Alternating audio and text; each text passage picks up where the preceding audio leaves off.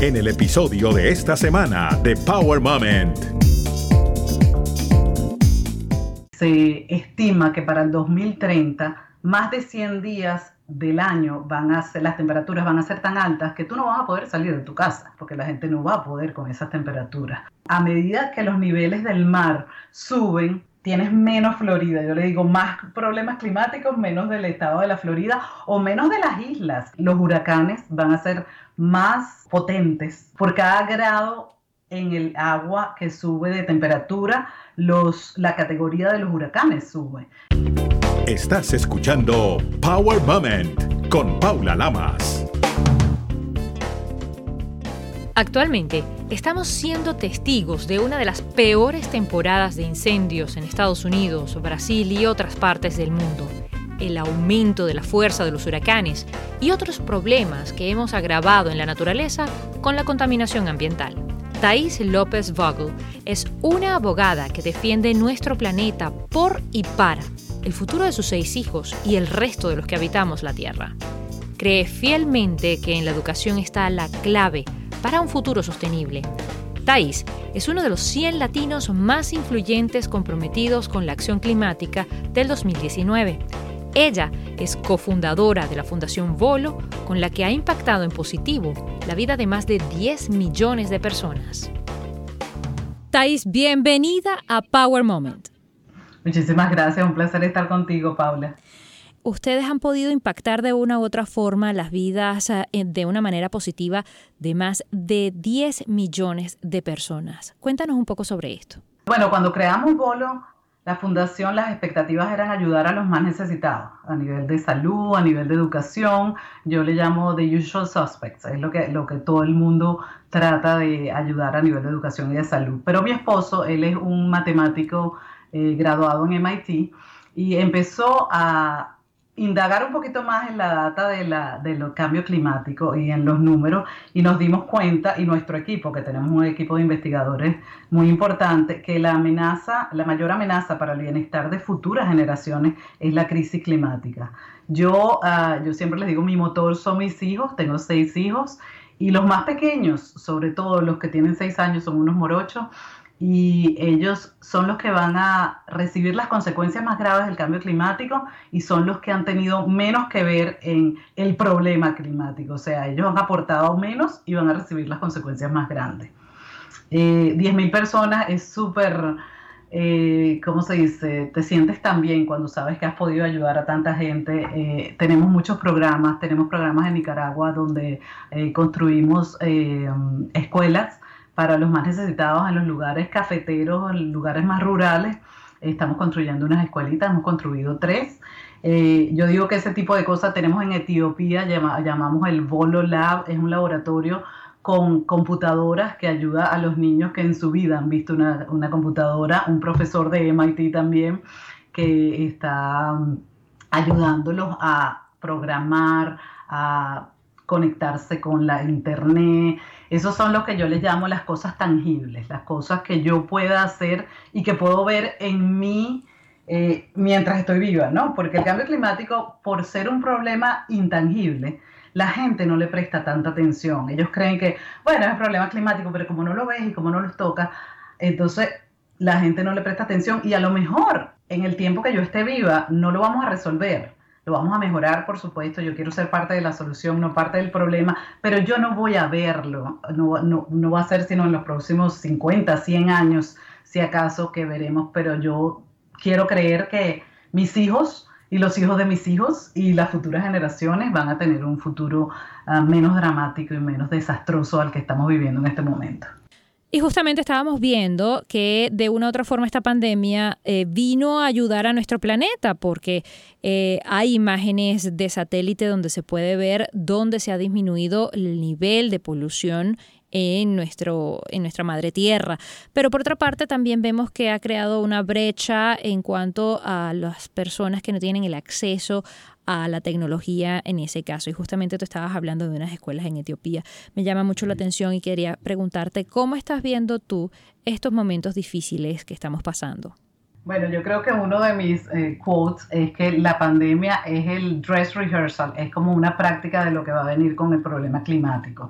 Eh, la Tierra yo pienso que es muy sabia y de una u otra manera nos dio una pausa, una pausa para ella volver a ser lo que fue en algún momento. En la India las personas volvieron a ver el Himalaya por como tú lo dijiste, ya no hay tanto smoke, en, no hay tanta contaminación en el aire.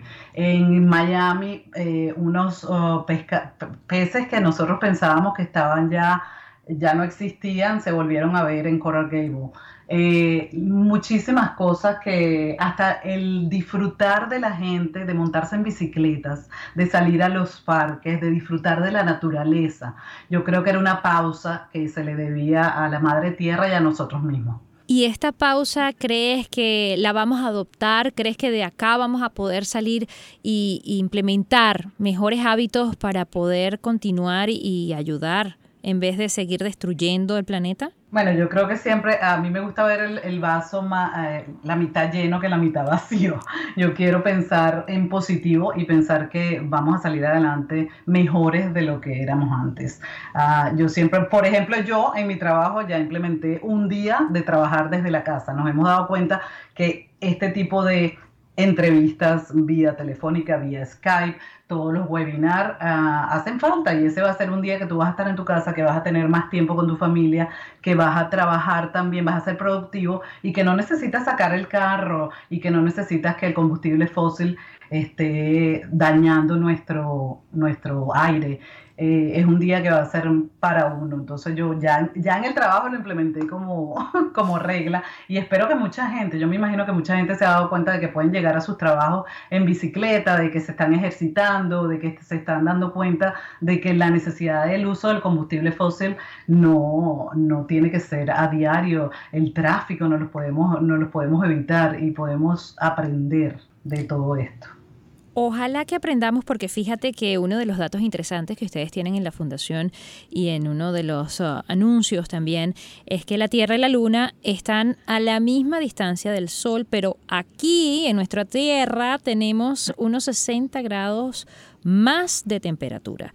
Y esto me preocupa muchísimo porque a qué punto estamos nosotros de poder digamos, destruir nuestro propio planeta. Ya estamos en camino a, se puede salvar. Siempre se puede salvar. Se habla del tipping point y el tipping point es el punto donde ya no vamos a poder echar para atrás. Pero yo pienso que la tecnología, nosotros hemos avanzado tanto. De hecho, la capa de ozono, el problema de la capa de ozono hace eh, unos años, me, me hace, estoy segura de que tú sabes de que estoy hablando, del hueco en la capa de ozono. Ese fue resuelto por uno de los programas que nosotros apoyamos, eh, eh, NRDC, NRDC. Y tenemos tanta innovación, tanta gente nueva, con tantas ideas, con tecnología. Todos, la, tecnología existe. Lo que tenemos es que ponerlo en acción, no solo nosotros desde nuestras casas, como a nivel, si queremos mover el niro, como dicen aquí, mover la aguja y tener algo que sea impactante, tiene que ser a nivel de gobiernos. Por eso es tan importante acuerdos como el Acuerdo de París y hacerlo a nivel nacional. Yo le digo a la gente, mira, tú empiezas en tu casa a hablar del problema climático, porque el problema climático se ha politizado tanto que la gente ni siquiera quiere hablar de eso. Entonces es un problema que no es rojo ni azul, es un problema verde, como les digo yo. Entonces empiezas hablando en tu casa, empiezas enseñando a tus hijos, sigues por tu comunidad, te tienes que participar en las votaciones, no solo las votaciones presidenciales, pero las votaciones de mayors, hasta en las escuelas, participa, que seas una voz y que hables del problema climático y eso va creciendo entonces a nivel nacional y después a nivel a nivel de, eh, a nivel de Estados Unidos y después a nivel de todos los países a nivel de Chile Argentina eh, Colombia. En Colombia tenemos un programa disculpa que me vayan para el programa de Colombia pero es bellísimo es con WWF te aseguro que sabes cuál es ese programa que tiene el osito panda y con ellos hemos podido recuperar o proteger unas muchísimas hectáreas para que no sean deforestadas, la deforestación también en, el Amazonas, en Brasil y todos, eh, esto ah, le hace mal al medio ambiente, por supuesto. Entonces es un problema que si la gente, cuando la gente tú le preguntas qué es lo más importante, el, el, número uno es la economía. después te hablan de la salud, después te hablan de inmigración. Si la gente entendiera cómo todo está relacionado al cambio climático, entonces pudieran poner al cambio climático de número uno. La economía, por ejemplo, en la Florida, donde yo vivo, se estima que para el 2030 más de 100 días del año van a ser, las temperaturas van a ser tan altas que tú no vas a poder salir de tu casa. Entonces imagínate los parques que son el turismo y lo que genera más dinero en el estado de la Florida, van a estar cerrados porque la gente no va a poder con esas temperaturas. Entonces, a la vez la agricultura, la comida, los, el cambio climático hace que las estaciones sean más largas o más cortas. Entonces, los cultivos se secan o se inundan. Entonces, ah, por ahí también la economía se siente. La inmigración, a medida que los niveles del mar suben, tienes menos Florida, yo le digo más problemas climáticos, menos del estado de la Florida o menos de las islas de la República Dominicana, de, Puerto Rico, de todas estas islas caribeñas que se sienten, los huracanes van a ser más potentes, quisiera decir yo, por cada grado en el agua que sube de temperatura, los, la categoría de los huracanes sube. Entonces los desastres, ¿quién crees tú que pagan todo por todos los desastres que pasan cuando pasa el, huracán grande? Nosotros, los que pagamos taxes. Entonces la gente tiene que pensar un poquito más en cómo, y la salud, la contaminación ambiental, en, en la Florida, por ejemplo, uno de cada diez niños sufre de asma. En California, uno de cada cuatro niños sufre de asma. Y todo es por la cantidad de contaminación que tenemos en el aire, por los combustibles fósiles en el aire y muchos otros, el metano, los HFC que hay en el aire. Te voy a complicar. No, me encanta porque nos estás abriendo la visión a la situación, al problema y a la posible solución, que todo arranca en casa, que todo arranca con una educación temprana en los niños, que si lo podemos hacer desde ahora, pues esa es la generación que nos va a estar salvando el planeta más adelante, porque son los patrones que tenemos que cambiar. Nosotros tenemos que empezar a cambiar, si nunca lo hemos hecho reciclar, pues intentarlo, empezar desde cero, empezar ya, porque lo que estás diciendo es que nos está afectando en todas las áreas de nuestras vidas y a todo el mundo a nivel global. Ya esto no es un problema de un sector. Por eso quería resaltar eh, que esta fundación maravillosa, la Fundación Polo, tiene 93 proyectos al menos acá entre Estados Unidos y en otros países del mundo. Mencionaste recientemente Nicaragua, Etiopía, Ecuador, Colombia, en Brasil, que, que vimos todas las imágenes de los incendios forestales terribles que tuvimos el año pasado. Pero ustedes están haciendo mucho más. ¿Cuáles son los programas ahora que son de una u otra forma la bandera de la Fundación Volo? Todos los programas yo los llamo mis pequeños, mis hijos. Y como nosotros decimos, la Fundación Bolo es el puente entre la comunidad científica y el día a día. Nosotros nos basamos en la data. Muchos de nuestros programas están en universidades como MIT, como Harvard, tenemos programas con Susan Solomon, ella se acaba de ganar un premio, es casi como un premio Nobel por los muchos estudios que ha hecho de los gases de tipo invernadero. Y a nivel de corazón, como les digo yo, yo tengo, siempre apoyamos a San Jude, que es por supuesto el cáncer de los niños, apoyamos a Make a Wish, también es con los niños y les, ah, damos eh, sus deseos, como dicen. En Nicaragua es Project Alianza, es el que, con el que hacemos en los cafetales, hacemos eh, escuelitas para los niños que no pueden llegar a las escuelas muy lejos de donde sus padres trabajan o para que no estén trabajando en los cafetales. En Etiopía es con el programa LELT, que es donde tenemos nuestras computadoras y nuestro profesor que les enseña a relacionarse con el exterior y tenemos programas con WWF, lo de los animales, la, para mantener los tigres y los elefantes en este momento. Creo que en, en, otros años hicimos los rinocerontes, pero bueno, ayudando a que las especies continúen. ¿Cuál consideras tú que sean los componentes básicos para un futuro sostenible? Yo creo que la educación es imprescindible. Como estábamos hablando, eh, tenemos que educar a nuestros hijos desde nuestra casa y después de la escuela. Yo soy pro tener una materia sin... Yo vengo de un colegio en Venezuela, se llama Emil Freeman, y el eslogan es no hay cultura sin cultura musical. Y mi eslogan con, con, el cambio ambiental es no hay, no hay futuro sin educación ambiental. Entonces yo creo que si no les enseñamos a nuestros niños desde pequeños cómo estamos destruyendo el medio ambiente y cómo vamos a tener un futuro donde nos vamos a tener que adaptar a catástrofes mucho mayores, más pandemias. Yo hablé de cómo el, esta pandemia del COVID es un dress rehearsal for climate change y climate definitivamente tenemos que estar preparados porque si bien tenemos la tecnología para resolver todos los problemas, lo que tenemos que hacer es actuar. Hay muchas cosas que no podemos revertir. Yo lo que quiero decir es que las temperaturas van a subir definitivamente y tenemos que estar adaptados para eso. Entonces tenemos que empezar, los gobiernos tienen que empezar a pensar eh, en tener pólizas que cubran eh, cómo vamos a movilizar a la gente que están en las costas para ubicarlas, reubicarlas tenemos que, saber tener que hacer estructuras diferentes a nivel de infraestructura porque los huracanes van a ser más fuertes. Eh, entonces tenemos que adaptarnos. El futuro de, nuestro, de, nuestros hijos no se ve muy bonito, pero podemos, podemos sensibilizarnos y aprender y educarnos. La educación yo creo que a todo nivel es importante. O sea, que nos tenemos que ir olvidando de la casita en la playa. no, pero la puedes construir un poquito más alta, les puedes poner eh, los manglares, hacen que los huracanes eh, bajen las, la, la potencia, eh, si están cubiertos por, la naturaleza, como yo te digo, ella sabe cómo, cómo hacer frente a estos grandes destrozos y los manglares enfrente de las casas ayudan muchísimo.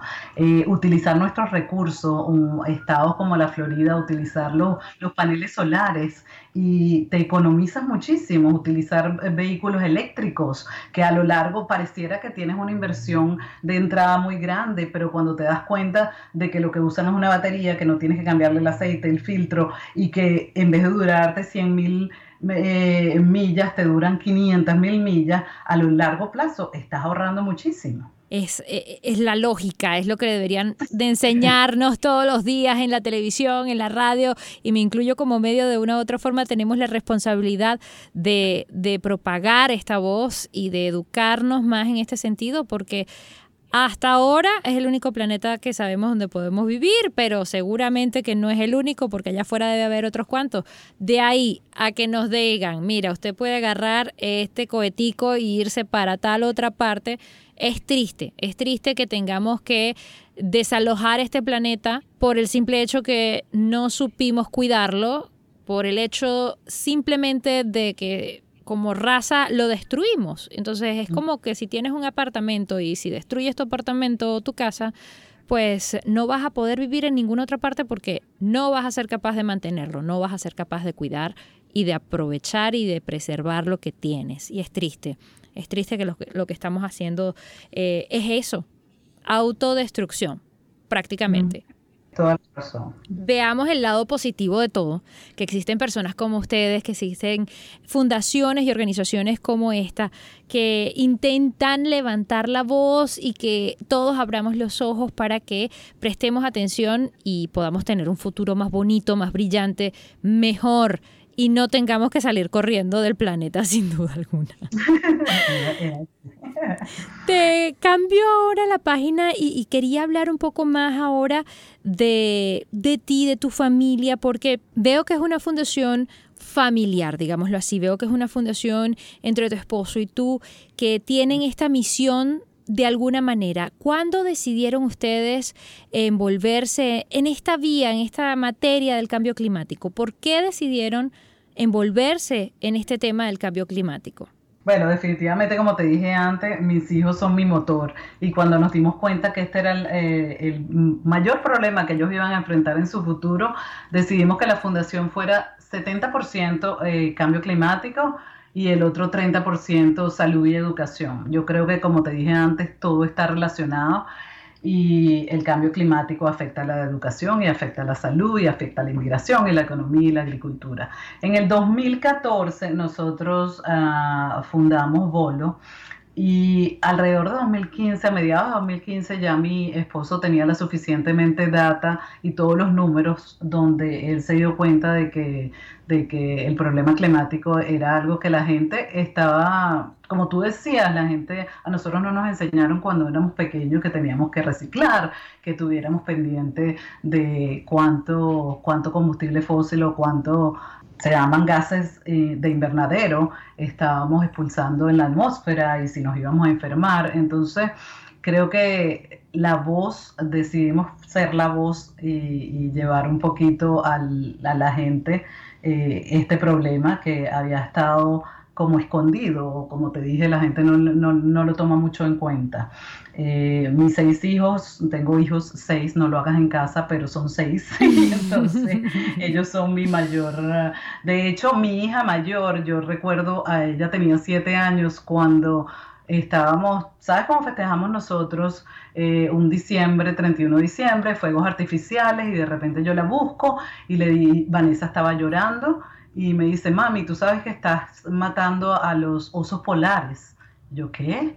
Sí, porque los, fuegos artificiales, después nos dimos cuenta que los fuegos artificiales no hacen un daño tan grande, pero sí, ya ella, mi hija de siete años, me estaba diciendo a mí, mami, me estás destruyendo el futuro. Ella fue la que me hizo cambiar los bombillos por los bombillos que son como una espiral de toda la casa. Entonces yo creo que, que nuestros hijos nos enseñan mucho ellos uh, son más conscientes del, futuro de la naturaleza y si pues les enseñamos en casa, yo creo que es muy importante.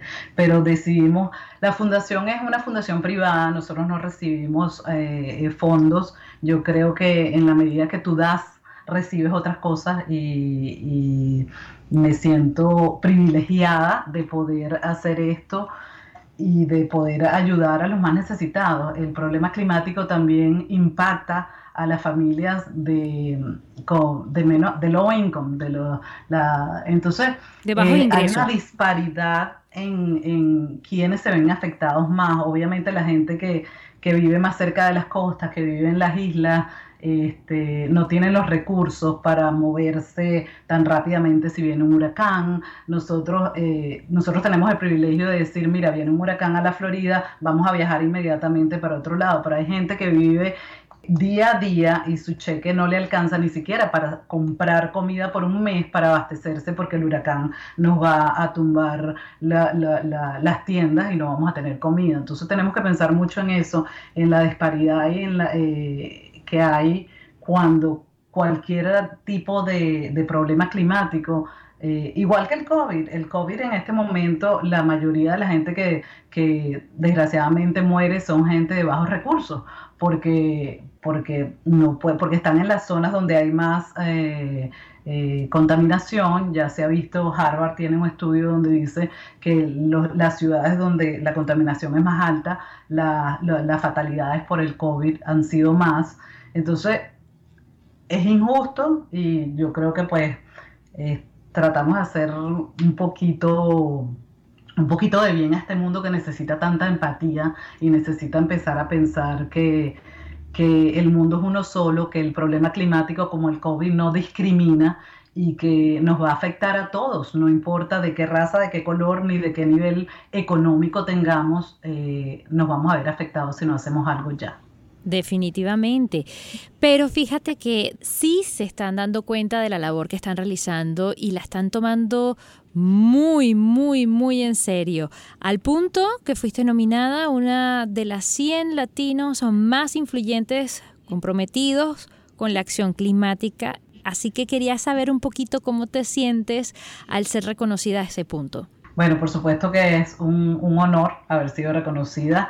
Ah, también es una gran responsabilidad. Yo pienso que una vez que tú te haces vocero de cualquier lo que te mueve a ti, en, tu caso el periodismo, en mi caso el problema climático, eh, tienes que ser muy responsable con lo que dices, con lo que haces y con lo que transmites. Yo trato de que todo lo que yo le diga al que me quiera oír sea basado en la ciencia, basado en la data, basado en las investigaciones que hace no solo yo, sino todas las personas que trabajan conmigo en la fundación, mis, eh, mis mujeres, somos más mujeres que hombres, pero eh, hay dos hombres por ahí, pero creo que somos muy valientes y somos muy dedicadas, apasionadas con el tema. Creo que es importante hacer lo que te gusta y convencerte un poquito que le estás haciendo un beneficio al planeta.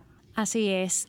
El beneficio es al planeta y para todos y cada uno de nosotros, así que te doy las gracias de antemano por esa labor maravillosa que están realizando, por crear conciencia y por tratar de ayudar e impactar positivamente a tantas y tantas millones de personas, no solamente en Estados Unidos, sino en América Latina y en el mundo en general. ¿Cuál ha sido para ti, Thais, el power moment más importante de tu vida, ya sea personal o a nivel de cambio climático profesional con la Fundación Volo? Mm, esa pregunta es difícil, Paula. El power moment, yo creo que salir de tu país es un power moment. Yo, gracias a Dios, tuve la suerte de crecer en una Venezuela libre y en una Venezuela donde no se pensaba emigrar pero por una, u otra razón, en mi caso fue por el amor, me llevó a otro país y comenzar de nuevo, rehacerte, reinventarte, eh, no es fácil. A, todos esos que se han tenido que ir de mi país por otras circunstancias, eh, es ser valiente el que se va y decide empezar de cero. Es ser valiente y nosotras somos muy valientes. Las mujeres latinas ah, nacimos con ese ese drive, somos, somos power women todas, todas somos power. Y creo que darnos cuenta de que sí podemos, de que podemos hacer muchas cosas a la vez y, que nuestras familias y que somos tan generosos a nivel de, del amor que damos, del cariño, de las expresiones, todas nos debemos sentir Power Woman, no una sola porque sea reconocida con un premio. Yo creo que hay muchísimas eh, behind the scenes, como se dice, detrás de las escenas, que son mucho más Power Woman que nosotros. Entonces, eh, mi reconocimiento es para ellas. Qué bonito, muchas gracias. ¿Cuál sería el consejo poderoso que le puedes dar a las mujeres y a la nueva generación en general que estén allí detrás de estas plataformas digitales o de la radio escuchando este programa? Bueno, mi consejo a nivel climático es hablemos del tema. Este no es un tema que debe ser tabú, este es un tema que debe ser conversado y que debe ser eh, sobre todo los periodistas, la televisión, los medios, es algo que debería estar en primera página en todos los medios. Entonces, hablemos de ellos en nuestras casas, en nuestros colegios, en, nuestros periódicos, en nuestros medios y hagámoslo un día a día, así nuestros niños sabrán no solo cómo estar preparados, sino cómo, cómo enfrentarlo. Muchísimas gracias, Thais, por tu tiempo, por tu sinceridad, por tu honestidad y por estar creando un mejor futuro para todos en este planeta. Un placer, Paula, un honor estar en tu programa una vez más. Y por favor, si quieren cualquier información, síganos en las redes, volofoundation.org es el website y estamos a la orden. Recuerda seguir a Power Moment en las redes sociales, arroba Power Lamas, en Twitter e Instagram y en Facebook, Power Moment with Paula Lamas. Esta es una producción de GGSI.